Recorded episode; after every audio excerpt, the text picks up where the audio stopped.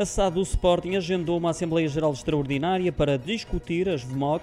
Os valores mobiliários obrigatoriamente convertíveis serão alvo de discussão com os acionistas a 12 de julho.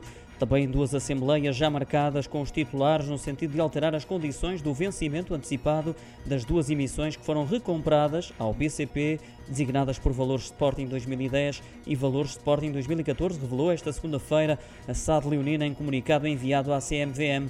Relembro que o clube anunciou já em março deste ano a recompra de cada um dos mais de 83 milhões de valores mobiliários obrigatoriamente convertíveis por quase 17 cêntimos, num total a rondar os 14 milhões de euros.